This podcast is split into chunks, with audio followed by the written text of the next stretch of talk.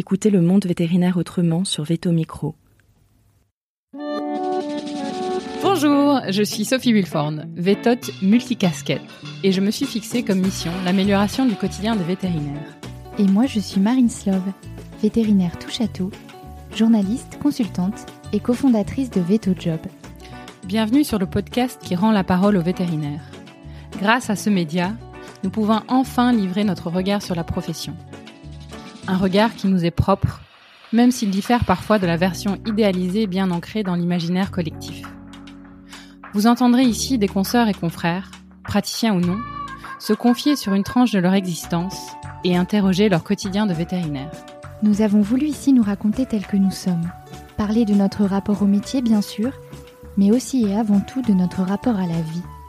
Ici, pas de tabou, pas de langue de bois et surtout pas de culpabilité. Vous êtes ici chez nous, mais surtout, vous êtes ici chez vous. Belle, écoute. Alors, bonjour à tous et bonjour à toutes. Aujourd'hui sur Veto Micro, j'accueille Sarah Prado. Bienvenue Sarah. Bonjour. Alors Sarah, tu ne le sais pas, mais j'ai envie de t'introduire un peu différemment des autres podcasts. Il faut savoir que, euh, donc là je m'adresse au public évidemment, je, je demande toujours une biographie à mes invités. Et Sarah, tu m'en as envoyé une qui était euh, assez, euh, assez émouvante. Euh, vétérinaire équin, c'était ton unique voix depuis tes deux ans. Tu auras l'occasion de nous, nous, raconter. Et, et pourtant, le destin semblait en vouloir un peu autrement pour toi, ou pas. Alors, il y a quatre ans, tu as un terrible accident de voiture qui t'envoie au rang des polytraumatisés, comme tu le dis.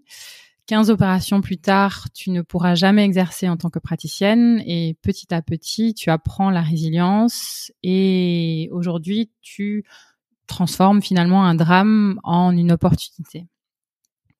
Avant de te laisser la parole pour démarrer ton histoire, je voudrais te remercier, te remercier pour ta confiance et d'avance pour ce que tu vas partager avec nous aujourd'hui. Je suis très contente d'être là et de partager un bout de, de mon histoire. Euh, merci Sophie de, de m'avoir proposé. C'est pas évident parce que ça demande de se mettre un peu à nu, mais je me dis que peut-être euh, mon parcours peut en aider d'autres qui se sentent un peu perdus. Donc j'en profite pour pour y aller. Bah super. Donc alors qu'est-ce que tu veux que je te raconte? Toute l'histoire ou? Alors, j'aimerais bien que tu commences par, euh, bah oui, la raison pour laquelle tu, as voulu devenir vétérinaire et plus précisément vétérinaire équin. Alors, ça a commencé très tôt chez moi. Euh, donc, je, suis née à Paris dans un milieu qui se prête pas forcément à, faire du cheval et euh, dans mon environnement, personne ne ne faisait de l'équitation et ne venait du monde du cheval, donc j'étais pas forcément prédestinée à aller vers ça. Et euh, à Paris, on a besoin des fois de s'oxygéner, donc ma maman m'a emmenée euh, au jardin d'acclimatation. Je pense que ça existe toujours. Et elle m'a fait faire une, une, stupide balade à poney. Elle m'a posé sur un poney, voilà, j'avais deux ans. Et, euh, et, après, ça a été dramatique pour elle parce que j'ai écrit au Père Noël tous les ans depuis ce jour pour avoir un, un poney sous le sapin, et qui n'est jamais venu, hein. mais j'ai essayé. Et, euh, et, ensuite, très tôt, à 6 ans, vraiment, dès que j'ai pu écrire le mot correctement euh, vétérinaire, c'était ce que je voulais faire. Mais j'écrivais euh, vétérinaire équin, donc ça n'a jamais été autre chose pour moi. Je, c'était pas juste vétérinaire euh, classique. Je savais que je voulais soigner. Alors je dis toujours, moi je voulais soigner les poneys et les licornes parce que je pensais que ça existait, mais j'ai cru longtemps au Père Noël aussi, donc je dois être un peu naïve. Et, et voilà, c'était mon seul objectif, mon seul but, et, et j'ai tout fait pour en arriver là. Et donc, tu as suivi un, le parcours standard de prépa, c'est ça?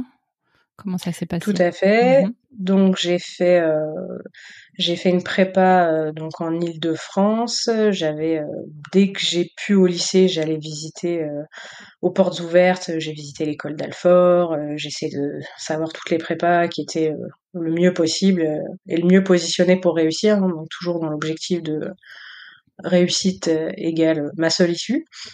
Et, euh, et donc j'ai fait la prépa. Euh, j'ai réussi à berner longtemps les gens avec une dyslexie, dysorthographie, et c'était passé un peu inaperçu.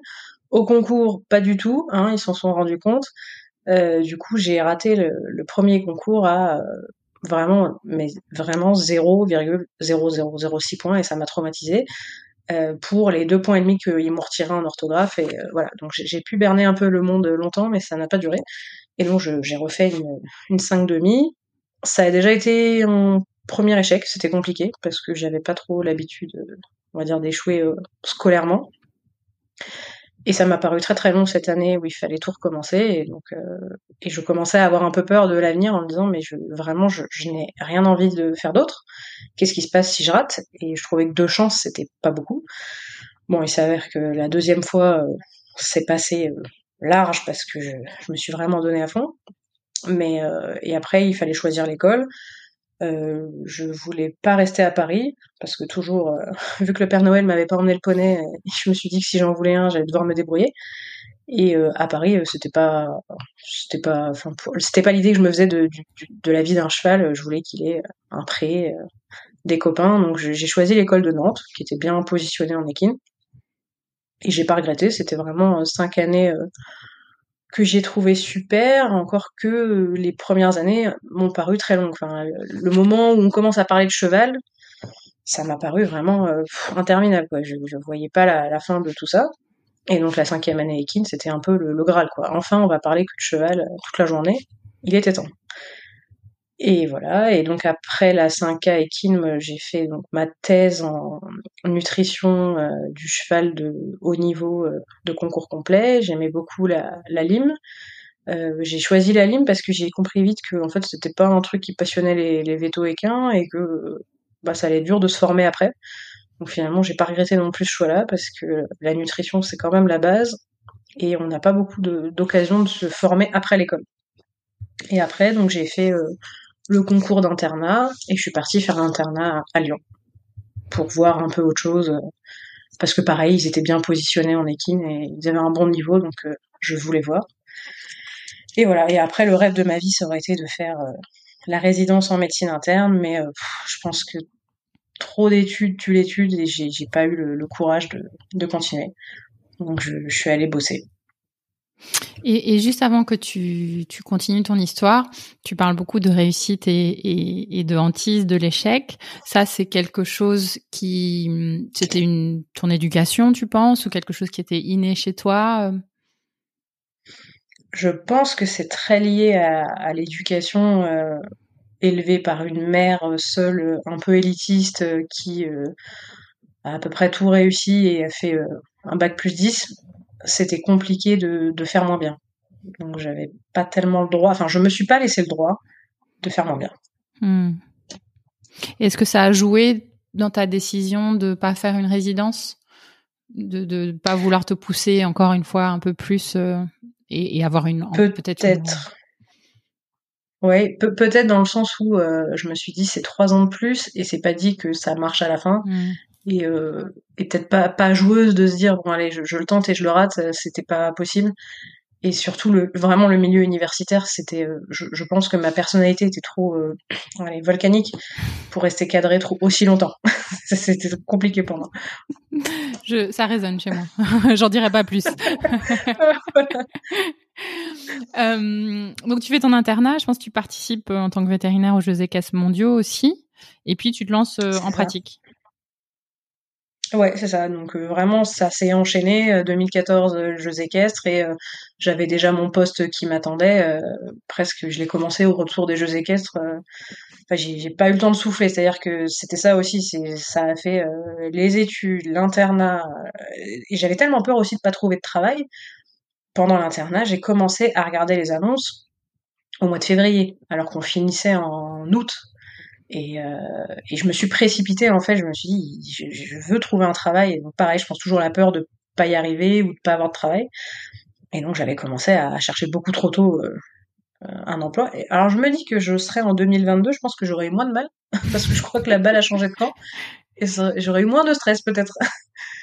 et, euh, et, voilà. Donc j'ai enchaîné et c'est vrai que j'ai pas pris le temps non plus de de me reposer ou de faire une pause et de réfléchir. C'est voilà, il fallait continuer dans la foulée. Et je suis allée bosser tout de suite en, en itinérant en Lorraine. En tant que salariée, du coup, ou collaboratrice libérale J'étais salariée, ouais. voilà. Ok, J'étais salariée et le poste me plaisait parce qu'il me donnait la chance de faire euh, que de la médecine interne et de la nutrie et j'avais pas besoin de faire d'orthopédie et ça mmh. m'arrangeait beaucoup donc euh, indirectement voilà j'avais pas fait ma résidence mais euh, je pouvais quand même faire que ce que j'aime. Ça me plaisait bien et mon patron était quand même très bien équipé en, en matériel. J'avais vraiment des joujoux sympas. Je pouvais faire endoscopie embarquée gaz du sang les échos, les gastro, un peu toute seule sur le terrain, mais j'avais l'impression de faire des trucs sympas. Et qu'est-ce qui plaît euh, dans ces deux spécialités Tu as parlé en nutrition, euh, cette histoire de, voilà, un peu le, le parent pauvre de la, la pratique équine, mais euh, peut-être qu'il y a quelque chose de particulier qui, qui t'anime dans ces deux disciplines? Eh bien, médecine interne, alors c'est assez rigolo parce que j'ai toujours dit, à l'école, mon rêve, c'est d'être le Dr House de la médecine équine. Et franchement, avec moi, la vie, elle a un sens de l'humour très particulier. Parce que j'ai presque atteint mon objectif. voilà, donc j'ai la béquille, la vicodine, hein, la morphine, mais j'ai peut-être pas le talent, mais je suis pas loin de ce que j'avais visé. Et euh, j'aimais le côté, euh, parce que j'aimais bien regarder Dr House, et la médecine interne, c'était euh, espèce de cluedo géant de la mmh. médecine, avec des symptômes, trouver le diagnostic, et je, voyais ça comme un, un puzzle, un, jeu. Et c'est ça que j'aimais bien. Hmm. Ouais, d'accord. Ça me, bah, forcément, je vais pas te dire le contraire. Hein.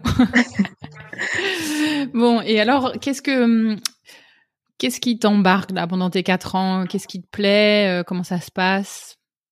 Parce que ça y est, ça y est, c'est le Graal pour toi là. Ça y est, je, ça y est, je, ah oui, je bosse. Je bosse et euh, en même temps, je me confronte à peut-être quelque chose que j'avais pas envisagé, c'est à quel point c'est difficile. Euh, l'itinérant, euh, être tous des heures seul dans sa voiture, euh, c'est très long, des journées entre 12 et 15 heures, euh, rentrer chez soi euh, pas avant minuit, une heure du matin, être souvent de garde, c'est je je m'étais dit bon allez après l'internat ça va aller tout seul, ça va être facile. Et en fait, c'était pas si facile. Et c'était plus ça, l'espèce de la réalité qui te revient en pleine figure. Et euh, j'étais un peu déjà un peu bizarre parce qu'au lieu de prendre des vacances, je préférais euh, partir euh, me faire des stages dans des CHV pour être sûr que j'étais toujours à peu près au niveau qu'il fallait. Donc je prenais pas beaucoup de repos. je préférais tout le temps aller en formation. Voilà, j'ai une espèce de boulimie de travail qui laissait pas trop de place non plus à, à une vie privée.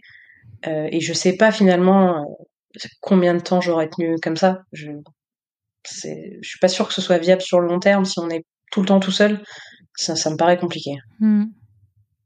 Et cette, euh, cette boulimie, cette gourmandise de, savoir, c'était euh, généré par, par une peur de pas savoir assez, tu penses? Ouais, et peur de pas savoir assez, peur de pas faire assez bien pour les chevaux, de, de perdre les actualités, la connaissance et de de me réveiller un matin et de me dire oulala mais je suis complètement has et euh, je crois que ça, me faisait peur donc je voulais tout le temps euh, aller voir ailleurs comment ils faisaient est-ce que c'était acceptable ce que je faisais euh, voilà besoin aussi peut-être de combler un, vide ou je pense toujours de courir après cette fameuse résidence qui, qui m'a manqué et mmh. que je vais peut-être pas digérer quelque part oui un, un, petit goût de trop peu peut-être et, donc, tu décides de te, de te, lancer à ton compte en 2018. Comment ça se passe ça? C'était comment tu décides de, de, de te mettre à ton compte? Alors, c'est, euh, je pense que voilà, ceux qui écoutent, j'avais des relations très compliquées sur la fin avec mon employeur. Ça se passait plus très bien du tout. On n'était plus d'accord et euh, on va dire, il m'a un petit peu poussé vers la sortie en, je j'arrivais plus psychologiquement, c'était devenu trop trop difficile. Euh, et donc il restait pas beaucoup d'options. C'était euh, ça faisait déjà quatre ans que j'étais dans la région et les clients me demandaient en fait souvent mais mais quand est-ce que tu t'installes? Euh, Non, on voudrait te prendre et c'était pas j'avais pas de réponse à leur donner. Et à un moment, euh, ça plus le fait que ça se passe pas bien, je me suis dit bah allez, je tente l'aventure. De toute façon, il y a bien un jour où il aurait fallu que je me lance on y va, on s'installe. Sauf que entre le dire je m'installe et le faire, bah là, aussi, je me suis retrouvée face à la réalité, c'est-à-dire qu'on n'est pas du tout formé à, ça, on n'est pas prêt. Euh, J'avais pas de notion de marketing, de compta, de chiffre, d'affaires, être un patron. Je, je, je pense que on n'est pas prêt. Peut-être que maintenant ils sont plus prêts les jeunes, mais moi je me suis sentie vraiment euh, bah, comment ils font, enfin comment ils font tous pour euh, être à leur compte, euh, c'est pas si facile quoi. Et t'avais avais des gens qui pouvaient t'accompagner dans cette ce changement? J'ai essayé de me rapprocher à l'époque, c'était euh, l'ACRE, l'aide à la création d'entreprises, des choses comme ça, mais ils sont très peu compétents dans notre discipline. Mmh. C'est, c'est, on est un peu des ovnis, donc ils n'ont pas forcément les notions dont j'avais besoin. Euh, et donc j'ai essayé peut-être plus vers le par le SNVEL d'avoir des idées, parce qu'au début je m'étais posé la question à mon compte, Collably, euh, et je, je trouvais pas forcément les réponses, c'était pas très clair pour moi. Et puis bon bah je dis bon allez je me lance. Donc ça, ça, implique voilà de faire les crédits, trouver son véhicule. Bah quand t'es en itinérant, euh, ta voiture c'est un peu ta maison aussi, donc je voulais qu'elle soit euh, allez confortable, adaptée. Boîte automatique, j'avais décrété que c'était très important, mais franchement c'était très important. Et voilà, je m'étais dit, je, le gros de l'investissement ça va être le véhicule. Et, euh, et, en même temps, tu te lances complètement à l'aveugle. Tu dis bon bah je vais investir tant. Euh, quand tu vas chez le banquier, il faut lui fournir un business plan et donc là, bah, je remercie ma mère, euh, formation d'expert comptable, elle m'a aidé parce que moi, euh, je, je, pense que la vie a très bien fait de pas me laisser m'installer parce que j'étais pas prête. Euh, mmh. C'est-à-dire que moi, dans ma tête, si je gagnais 100 euros, avec un peu de chance, il m'en restait 70-80. J'étais complètement à la ramasse. J'aurais fait, je pense que j'aurais fait un carnage. Ça, ça aurait pas été une bonne idée en fait. Et donc, bah là, tu, du coup, tu fais la transition, donc euh, tu te lances, ça y est, ton premier jour, c'est parti, et là, euh, bah, c'est le drame, accident. et là, c'est la fin. Et là, c'est la fin. Et donc, euh, ouais, je, je, pense que la, la vie m'a vu d'en haut, elle s'est dit, oulala, là là, non, pas bon, pas trop là pour elle, pas bon, elle est pas prête. et donc, bah, il y a un, gentil véhicule qui s'est dit, tiens, on va lui rouler dessus, ça va être vachement bien. Et donc voilà, je me fais quand même renverser. alors c'est plus, c'est pas tant renversé, c'est que j'étais sur une aire de stationnement avec euh, mon nouveau véhicule flambant neuf euh, et mon crédit de 50 000 euros euh, et que et je revenais de Belgique où j'avais été faire poser les tiroirs sur mesure qui vont bien avec le machin réfrigéré et tout et les tiroirs remplis de médocs. première fois j'avais tout bien rangé, mes cathéters, mes cinq, enfin franchement j'étais starting block quoi. Et le, le, le véhicule qui m'a percuté est sorti de la route a raté son virage et donc en fait mes jambes qui étaient à l'extérieur de mon véhicule, j'étais sur le côté de ma fourgonnette, ont été broyées entre son pare-choc et mon pare-choc. Et enfin et mon véhicule. Euh, donc euh, bah moi ce qui m'a fait le plus chier sur le coup c'est ma voiture. c'est hmm. pas tellement le fait que je sois éclaté par terre avec des bouts de pare-choc et un genou que je voyais quand même un petit peu ouvert en deux et mon pied n'était plus en face de l'axe où il devait être c'est bizarre, mais le premier truc qui m'a vraiment fait chier, c'est mais ma voiture, quoi. Hmm. C'est bizarre. C'est impressionnant. Les... C'était pas la première à raconter ce genre de d'effet euh, lors d'accidents graves. Euh, presque une protection. Enfin, je pense l'adrénaline y est pour beaucoup. Et, ah euh, et puis une espèce de dissociation entre l'événement et ce qui se passe dans le cerveau, quoi. Complètement. Et alors souvent les gens, c'est rigolo, me demandent mais bah rassure-moi, t'as perdu conscience. Eh ben non, non, non, non, je suis têtu, je suis là, je suis solide, j'ai pas perdu connaissance, peut-être ça aurait été mieux. Et ce qui fait que j'ai donné beaucoup de fil à retordre à toute l'équipe médicale parce que ben je, enfin, c'était pas acceptable quoi. C'est-à-dire, euh, non, non les gars, j'ai des rendez-vous, euh, faut me remettre debout et puis il faut y aller. C'est, c'est, ça va pas être possible. Mmh. Donc euh, c'est vrai que pendant qu'il y avait les médecins, les pompiers, moi je passais mes coups de fil et voilà, c'était le samedi et j'avais des rendez-vous tout près, le planning de la semaine d'après. Et surtout à ce moment-là, je, devais rendre service à un confrère euh, qui partait en, lune de miel. Donc s'il m'écoute, je suis désolée de lui avoir gâché. Euh, donc pour moi, voilà, je devais être. Enfin, j'ai pas l'habitude de pas être fiable. Hmm. Donc il fallait que je sois là. Et, et donc je passais les coups de fil aux clients et notamment ces clients euh, que je devais voir la semaine suivante en leur disant bon écoutez j'ai eu un petit souci. Euh, lundi ça me paraît chaud mais mardi, c'est bon. Et voilà, mais, je pense que l'adrénaline, soit ça, ça rend un peu bête, soit le cerveau c'est trop violent et il refuse de, de, comprendre. Ouais, c'est beaucoup trop dur à intégrer sur le coup, c'est pas possible en fait, c'est tellement improbable que qu'on veut pas, on veut pas comprendre et, et donc euh, ils ont été ils ont essayé gentiment de me dire euh, euh, vous savez mademoiselle mardi je pense que ça va être compliqué. Alors j'ai négocié, c'est comme un deuil en fait, tu as la hmm. phase un peu où tu négocies et donc j'ai négocié très vite moi, c'est j'ai dit bon bah OK mardi mais mercredi c'est bon. toujours pas. Et, et, je crois que j'avais pas envie de poser la question, mais, hmm. euh, mais ça va être long. Quand, quand en fait, j'avais pas envie d'avoir la réponse. Hmm. Et, et, voilà. Et surtout, je voulais pas partir. C'est-à-dire que tant que j'étais pas sûre que mon fameux véhicule était pris en charge, je voulais pas qu'on m'emmène moi. C'est encore plus bizarre. Je refusais de quitter cette voiture. Après le recul, je l'ai analysé. C'est c'était pas le véhicule, c'est ce qu'il représentait. Bah oui, c'est symbolique. Hein. Mm. Bah voilà, c'était le symbole, euh, l'équipement, le matériel, et, et, euh, et, surtout à ce moment-là, tu penses que bah, tu vas y retourner, donc euh, il faut préserver le peu que tu as réussi à construire. Mm.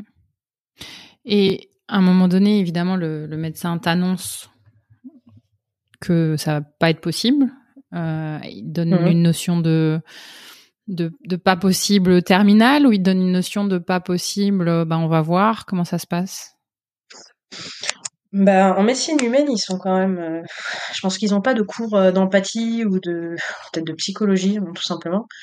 Euh, donc ils, y vont très frontal, c'est-à-dire que première chose, c'est voilà, mademoiselle, soyez prête, vous ne remarcherez jamais. Enfin, très probablement, pronostic très sombre ce qui est quelque chose que même nous en veto, on, on, le dit pas comme ça à nos clients, on mm. essaye de mettre un peu les formes. Quoi. Eux, non, ils y vont, euh, ils y vont comme ça. Et un peu plus tard, après, c'est, euh, bah écoutez, euh, enfin, je pense que vous avez compris, mais enfin, les, chevaux c'est terminé. Et là, le chirurgien dit un truc affreux. Il dit, les chevaux c'est fini, mais enfin bon, oh, peut-être les petits poneys, mais tellement détaché de mm. ma réalité en fait. Alors bon, c'est vrai que comme j'ai un peu avec le caractère. Je lui dis, mais vous êtes complètement con, quoi. c'est débile. J'ai imaginé, moi je vous dis, vous êtes plus chirurgien demain, allez faire secrétaire, vous allez me répondre quoi? Donc déconnectés, ils sont complètement. Euh... Ils parlent, enfin, en fait, on dirait qu'ils parlent pas à un être humain. Mm. Ils ont pas de pas d'empathie. Donc je, je refuse en fait la réalité. Je dis bah non, mais ça c'est vous qui le dites. Hein. Encore une fois, on verra qu'est-ce que j'en fais, qu'est-ce que je fais de tout ça, mais Bon, il s'était pas trompé sur tous les points. Hein. C'est vrai que les choses, ça va pas être euh, trop possible, mais euh, mais avec beaucoup de d'efforts, on peut remarcher. Voilà. Oui, j'allais dire parce que cette, euh, cette, obstination finalement, elle t'a elle t'a quand même servi dans le sens où il t'a dit que tu ne marcherais plus et euh, aujourd'hui tu marches. Voilà, je marche comme Dr House, donc je suis très fière. Mais déjà je marche et pour moi c'est une victoire. Après je suis très lucide sur le fait que euh, je sais pas combien de temps je vais marcher. J'ai pas d'espoir euh, à 60 ans d'être en pleine forme et de, d'être bien. Je sais que c'est peut-être quelque chose de à court terme et ça fait que je vois peut-être la vie différemment. Je, je vis vraiment au jour le jour. Ce que je faisais pas avant, j'étais toujours dans la projection, la réussite, euh, et plus tard je veux faire ci, et, ça c'est terminé. Là mmh. c'est voilà, chaque jour où je marche, c'est une bonne journée. Ça a été quoi les leviers pendant cette période, outre le fait que tu étais complètement euh, obstiné et, peut-être un peu dans le déni? Qu'est-ce qui t'a permis d'avancer? Mais je pense que profondément, je, dois aimer la vie. Je, je, dois vraiment aimer ça et et ce métier, c'était pas moi je dis souvent vétérinaire, c'était pas juste ce que je fais, c'était ce que je suis et je voyais pas comment me définir autrement en fait. J'avais pas je voyais pas comment je pouvais exister en étant plus vétérinaire et ça a été mon, voilà, je me suis dit, il faut au moins remarcher pour ça, et puis parce que j'ai un cheval, il va bien falloir que j'arrive à m'en occuper un minimum. Donc le fait de savoir que je pourrais plus jamais remonter à cheval, c'est compliqué, mais mais elle est là, et elle a rien demandé, donc il faut quand même que je sois un peu, je peux pas me, enfin voilà, j'avais pas, j'ai pas d'enfant, euh, j'avais pas grand chose à quoi me raccrocher non plus. Bah il restait le cheval quoi. Voilà, j'ai un cheval, euh, ça mérite quand même que je me batte pour ça. Et, accessoirement, j'ai compris après, je me suis dit vétérinaire, euh, on me l'enlèvera pas. Je suis vétérinaire, on pourra pas me l'enlever. Alors tu le déclines comment ton métier de vétérinaire aujourd'hui? Qu'est-ce que tu en fais? Eh ben, j'ai décidé de m'investir dans un projet en lien avec la douleur, qui finalement est un peu sur mesure. Euh, donc là, je, participe au développement de, Cap Douleur Équin, en partenariat avec l'AVEF. Et, euh, et c'est quelque chose qui me tient à cœur parce que euh, parce que le sujet de la douleur euh, décliné chez les chevaux, ça, me parle, et que je me dis, on, peut vraiment leur apporter quelque chose de bien pour leur bien-être, une sensibilisation des vétérinaires, que, tout le monde soit capable de reconnaître un animal qui souffre et de prendre en charge cette souffrance. Et aussi parce que avec mon vécu, j'ai j'ai vu aussi les, les, les horreurs en humaine, enfin ce qui peut nous être fait et, et je trouve que si on n'écoute pas le patient, enfin, c'est dramatique. Donc souvent, les animaux, on dit, bah oui, mais ils parlent pas, c'est compliqué. Ben, moi, j'ai toujours trouvé que c'était plutôt un avantage parce que ça t'oblige à, à, justement à, à, écouter différemment, à voir et peut-être à entendre. Parce que nous, les humains, on parle, mais en face de moi, j'avais des gens qui n'écoutent pas. Et c'était pas un avantage de parler, ça changeait pas mmh. grand chose.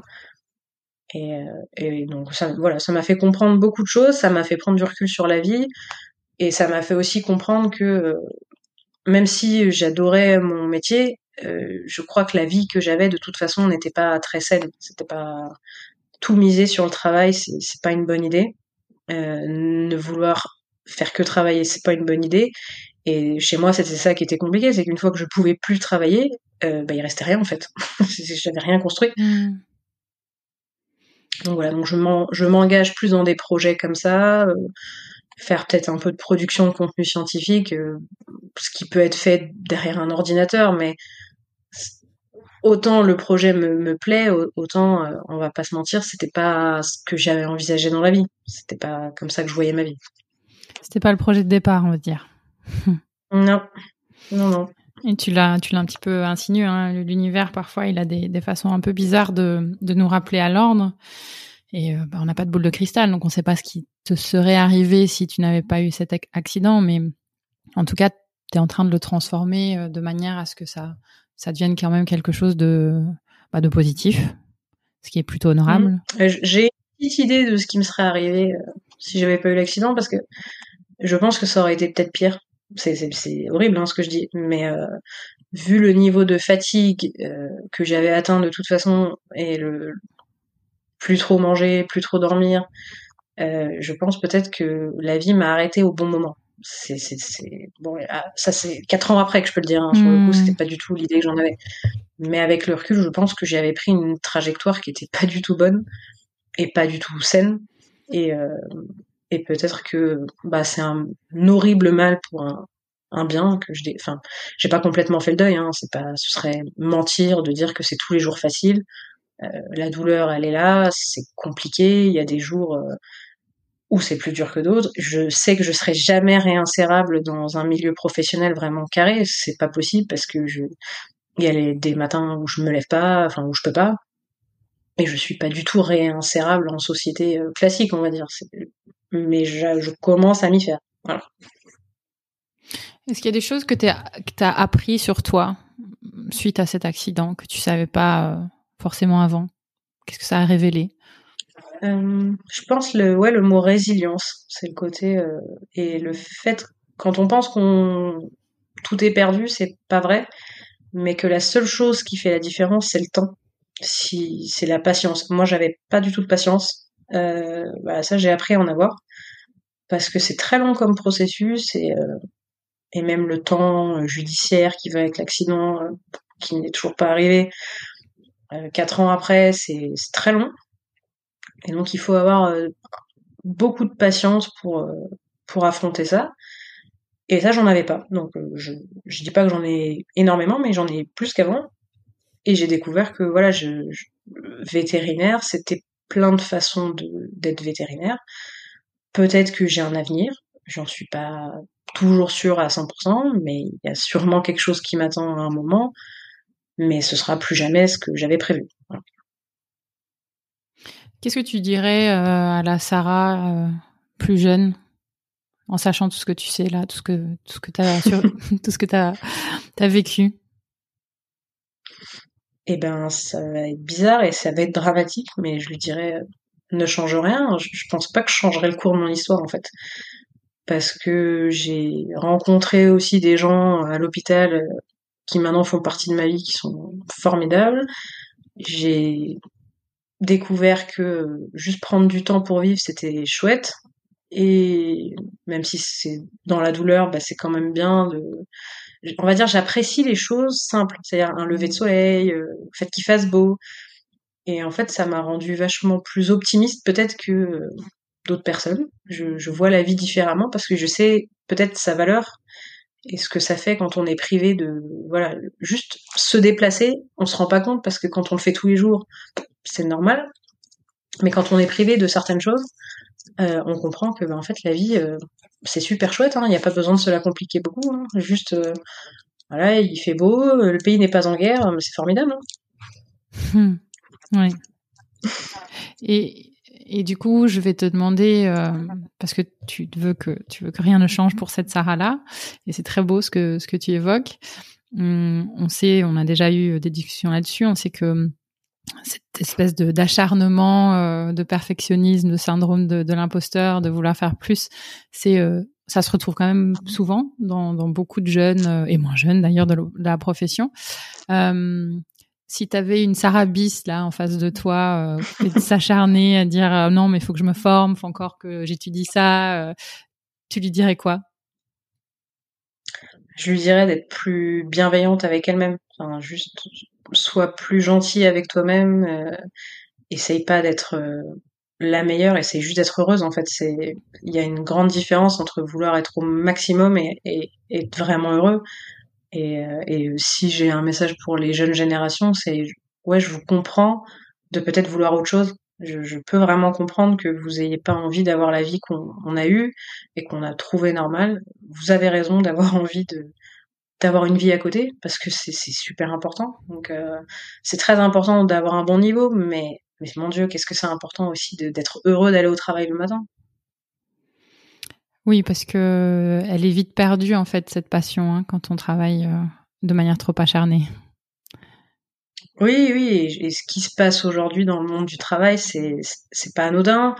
Le mal-être, il, il, il, existe vraiment, et, et, quand on est quand même tous des passionnés à la base, euh, voir tant de personnes qui arrêtent en cours de route, il y a quand même une vraie question qui se pose, et, peut-être qu'on nous a pas donner la sensation que c'était pas grave de faire autre chose que veto à côté, que c'était pas grave de pas être là H24 et que c'était pas grave d'avoir une vie en fait. On n'est pas obligé de tout sacrifier. On peut être deux choses à la fois et peut-être voilà ce que je me dirais c'est non vétérinaire c'est ce que tu fais, c'est pas ce que tu es. Tu as le droit d'être autre chose. Tu as le droit d'aimer les loisirs, c'est c'est pas grave. Ouais, exactement. C'est une c'est vraiment ça, c'est un état d'esprit et pas une, une identité propre. Et, euh, et c'est, franchement, j'ai rien à rajouter sur ce que tu viens de dire. c'est super. Hein. Est-ce que, euh, juste une dernière question, euh, est-ce qu'il y a quelque chose d'autre dont tu voudrais parler tant que tant que tu as le micro? Oh bah écoute, euh, je pense que j'ai déjà dit beaucoup de choses. Je vous remercie si vous êtes arrivé jusque là. c'est déjà pas mal. Et puis, euh, écoute, je pense que s'il y a d'autres choses, on verra peut-être une prochaine fois. Ça marche, attention, hein, faut pas me dire ça. Il y a des gens que j'interviewe deux fois, hein, attention. voilà, ça fait un teasing. Voilà, absolument. Bah écoute, Sarah, je te remercie beaucoup. Merci pour euh, ce moment d'intimité et de partage, très généreux de ta part. Euh, voilà, rien à dire de plus. Avec plaisir. Et merci encore de m'avoir demandé. Et voilà, j'espère que ça pourra en inspirer, en aider. Mais vraiment, si vous vous sentez seul ou pas bien, il faut pas. Voilà, vous, ne l'êtes pas. Et même si vous êtes seul dans votre voiture, on est nombreux à, à être en souffrance parfois. Et voilà, c'est un très beau métier. Il faut que ça reste un très beau métier. Ça doit jamais devenir un fardeau. Mmh. Merci Sarah. Bah écoute, à bientôt. Si vous avez aimé cet épisode, n'hésitez pas à le partager à vos amis, à vos collègues, à tous les vétérinaires que ça peut intéresser et ou à lui laisser 5 étoiles. Ça aide vraiment ce podcast à se faire connaître et à se développer. Il me reste à vous souhaiter une très belle journée et surtout prenez soin de vous, de votre famille, de vos collègues et de vos patients.